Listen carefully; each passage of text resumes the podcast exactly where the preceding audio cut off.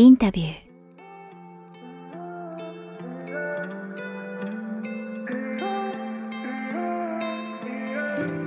こんにちは早川洋平です。インタビューこの番組は YouTube そしてポッドキャスト各プラットフォームよりお届けしています、えー番組登録の方よろしくお願いします。さあということでキムさん今日はさっきね、はい。えー収録前に言われて驚いたんですけど一応通算第何回なんですか、このインタビュー。あ、これ、はい、43回目です。すごいですね。僕ね、あのそれまでまた極端な人間なんでね、あの月1でやってるぐらいにかなり一時に比べたらトーンダウンしていたんで、月1だと、要は年間12回じゃないですか。うん。43回って言っても4年目に突入してるはずなんですが、これ週2だとね、はい。えっと10月から始めたので、10、11、12、1、2、まあでも3月がそこはもう半年目か。うん、そうですね。でも43回とか40何回とかどうですか、キミさんね、普段はあの制作の方に携わってもらってますから、はいもちろん一緒に重ねてるんですけど、なんかあっという間感なんですかね、それが結構かかかってるよみたいな。あ、いやいや、全然あっという間です。あの、週1配信でも1年かけてたどり着く回数なので、ね。半年でね、43回ということで、自分でも驚きですが、引き続き、えー皆様のアップデート、役立つような、えーインタビューをお届けしていきたいと思いますので、今回もよろしくお願いします。さあ、えー今回のインタビューは、えーイギリスのジャーナリスト、リチャード・ロイド・パリーさんに、えーこの彼の著書、津波の霊たち3.11、えー死と生の物語について、えーお話を伺ってきましたが、えー、キミさん、えーいきなり、はい。えー振られないと思って油断していたと思いますが、まあ先ほどね、はい。あのー収録の、えースタッフとしてということで、まあ、 Zoom だったんですけども、インタビュー入ってきて、えーまあなんか率直に、あの、本当に何でもいいんですけど、なんかインタビュー聞いてて感じたこと、どんなことでもいいので、せっかくなんでシェアしてもらえますか？そうですね。あの、日本でインタビューをされたっていうことで、言葉のところ、いろいろある中でどういうふうに取材されたのかなっていうことにもお答えいただいたと思うんですけど、仕事をする上で、なんかパートナーとか仲間とか、そういう、ななんですかね、ジャーナリズムとかジャーナリストとかって僕のイメージなんか一人でどんどん切り込んでいく、そうねそういうイメージがあったんですけど、でもやっぱりその人ととか周りの人たちを頼りながら進めていくっていうところになんかその、なんかそういう働き方がちょっと素敵だなって、そういう感想なんですけど、うん、リチャードさんのお話を聞いて感じました。そんなリチャード・ロイド・パリーさんのお話、第3回です。お聞きください。ちょっともうちょっと俯瞰した質問になりますが、あの、リチャーさん、ちょうど1995年に日本に来られたということだと思います。で、まあ、あの、その後、もし、あの、今一時帰国とかあったかもしれません。基本的に日本にいらっしゃるということだとすると多分もう27年。で、震災からちょうどもう11年ですけど、今まさにこのパンデミック、コロナ禍、えーまあ、同じ、まあ、コロナ禍を、まあ、天、もある意味天才かなと思うんですけども、このコロナ禍の今ですね、リチャードさんが今日現在、やっぱり日本と日本人は何が変わって何が変わらないと思いますか？まあ、光も闇も 含めてザックバランに聞きたいなというのが今日の実は裏ミッションでですね、聞いてみたいなと、はい、思います。Well, I think it's too early to say. I don't know since the pandemic 質問に関しての答えとしては、実際のところ、まあ、まだわからないというのが正直なところです。というのも、このコロナウイルスなんですが、まだ蔓延していて、まだパンデミックの最中というところで、これが終わった後にどういったことが起こるのかというのは、まだこれからしかわからないことなんじゃないかなと思います。まあ、これから今まで2年間ぐらいで変わったことっていうのは多くあるでしょうし、まあ、それというのも実際にこれが終わったらわかることかと思います。で、私に多くの人々が同様の質問を聞いたこともあるのですが、まあ答えとしては、日本は、まあ実際には今までいつでもこう日本は変わってきたということもあります。まあ例えば東京の渋谷なんかも日常的に変わっていて、こう道を歩いていれば、まあビルが取り壊されていて、また知らないビルが建っている。そして街行く人々の服装というのも全然また変わっていくというところもあります。でも日本で変わらないということも多くあります。例えばまあ江戸時代から明治時代になったりとかい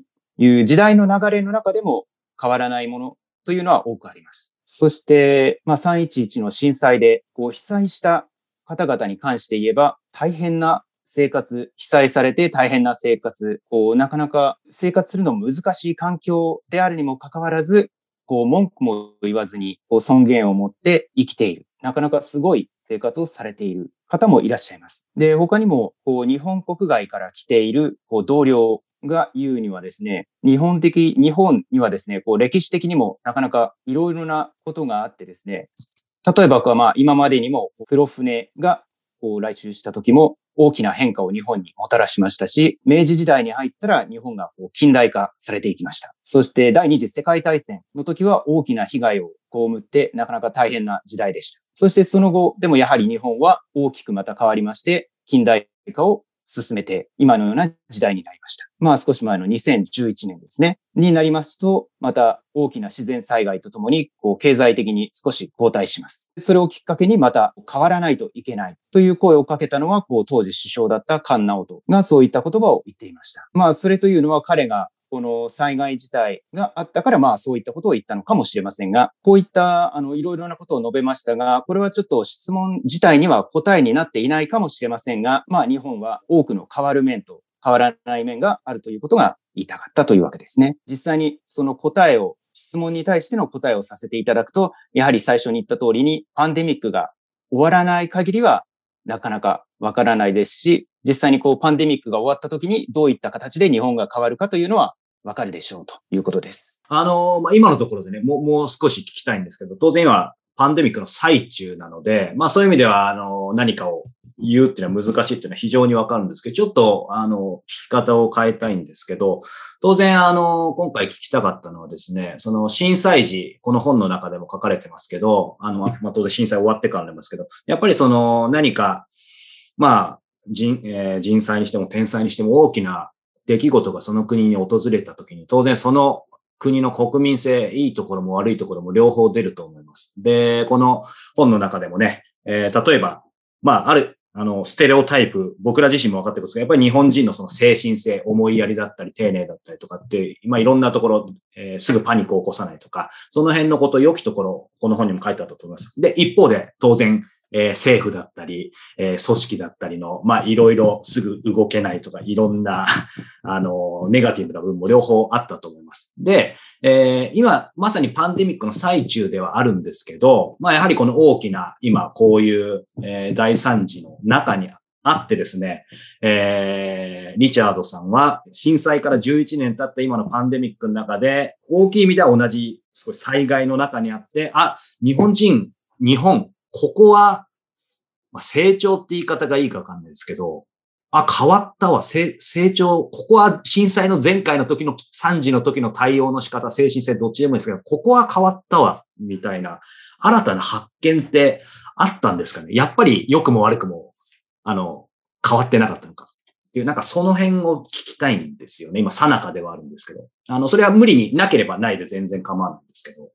Yeah, it's a fair question because tsunamis and pandemics are both natural disasters in a way. 津波とこのコロナのパンデミックという点では、両方とも大きい天災であるという点では、まあ似ていると思います。で、もちろんそういった津波などはない方がいいのですが、でももしその津波が起こる、その津波を経験しなければならないとしたら、日本でする方が私はいいと思っています。というのも、2004年に大きな津波が起こった時には30カ国に被害をもたらしました。その時には25万人が死亡していました。で、その似たような大きさ、スケールの東北の震災、そして地震、津波の時は、それでも多い死亡者なのですが、18,500人くらいの方が死亡されたということで、この比べてみると、かなり人数の違いがあることがわかります。まあ、これだけ多くの方が亡くなられたという意味では、かなりひどい災害ではありますが、でもやはり日本の方が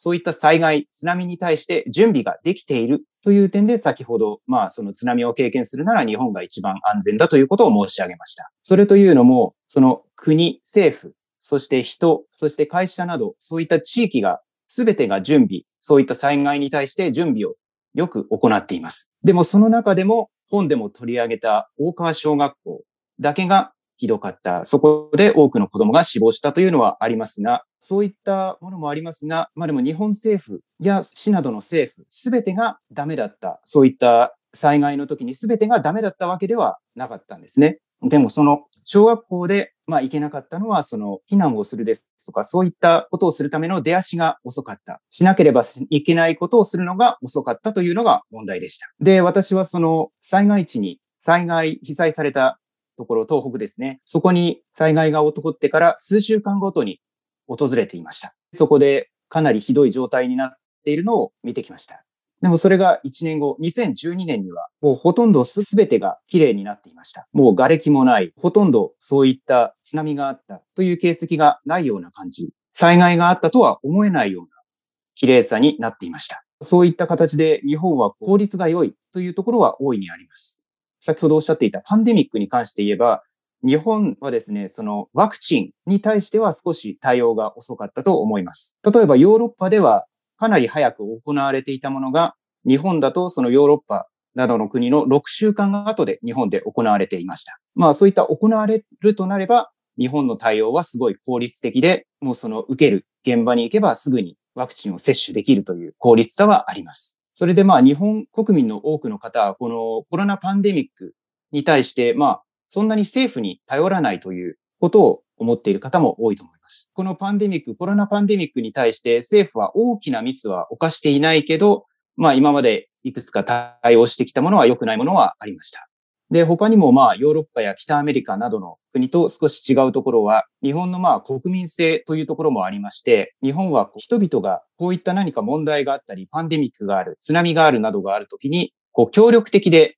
あるということが言えます。それというのは、例えば、まあ、ソーシャルディスタンス、まあ、人の距離を保つ、そしてマスクをするなど、そういったことを、まあ、進んでやるということがあります。で、こういったものは、まあ、法律で決められていないにもかかわらず、進んで協力するということは行われています。こういった、まあ、協力してくれるという国民性はですね、その311の被災地区でもそうでした。人々はこういった被災した大変な状況にもかかわらず、協力的で泥棒そういった行為もないですし、人々が協力していろいろなことを成し遂げていた、いろいろ協力して生き延びようとしていた。そういったことが、まあその津波の後にも行われていましたし、その後にも行われていた日本のいいところなのではないかと思います。さあ、エンディングです。キミさん、インフォメーションの方お願いします。インタビューでは、皆様からの早川さんへのご質問や番組への感想、取り上げてほしいテーマなどを募集しております。エピソード説明欄の URL からお寄せください。また、いただいたご質問等は、月末の YouTube ライブでお答えします。今月のライブは3月30日19時からです。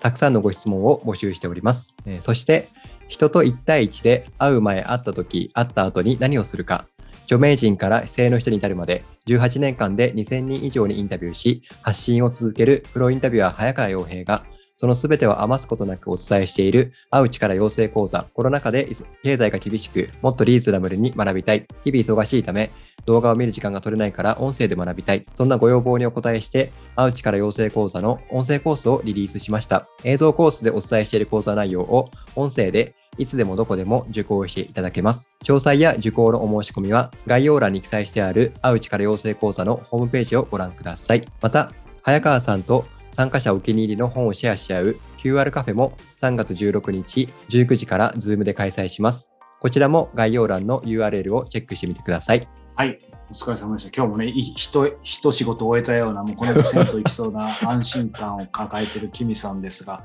こう油断したところですね、はい、突然の質問なんですが、はい、キミさん、これまでの人生で、今までで、うん、えーと、不動産とお金、えー、車以外で一番お金を使ってきたものなんでしょう？ああ、そうですね。なんか、本ですって言えればかっこいいんですけど、あの、学び、勉強関係が結構多い気がしますね。うんなんかその学びでトータルで例えばよくたまにね何十万何百万って言いますけど、はい、っていう言い方でもいいし、はい、単独のものでもいいしなんかどんな感じなんですか？ねちょっと突っ込んで聞くと。そうですね単独のもので言うと英語やっぱりお金かけましたねあのいわゆる駅前のスクールみたいなところにも通いましたし、あとはニュージーランド行っていたのも、まあ、そういうのも広い意味でいくと、ね、あの留学って言ってもいいのかもしれないですし、うん、英語ですね。そうか。僕は何だろうな。まあ、英語もでもそう、英語は時間はかけてるな、多分一番な。10年以上、英語の勉強、まあ、英会も含めて欠かさなかった、少なくとも週はないしね。早川さんは、うん。早川さん、学生時代の英語の成績ってどうでした？僕、ものすごくああの英語苦手で、一番苦手だったんですけど、あでも正直、